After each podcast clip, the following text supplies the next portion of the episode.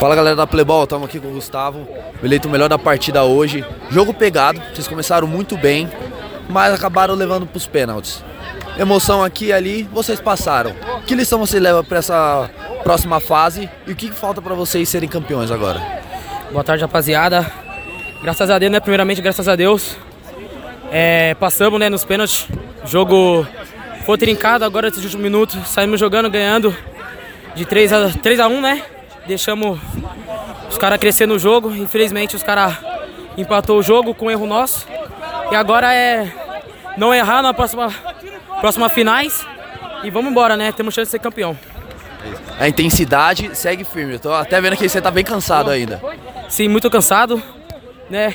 Fôlego até o último, né? Vontade não faltou. E vamos para as quartas.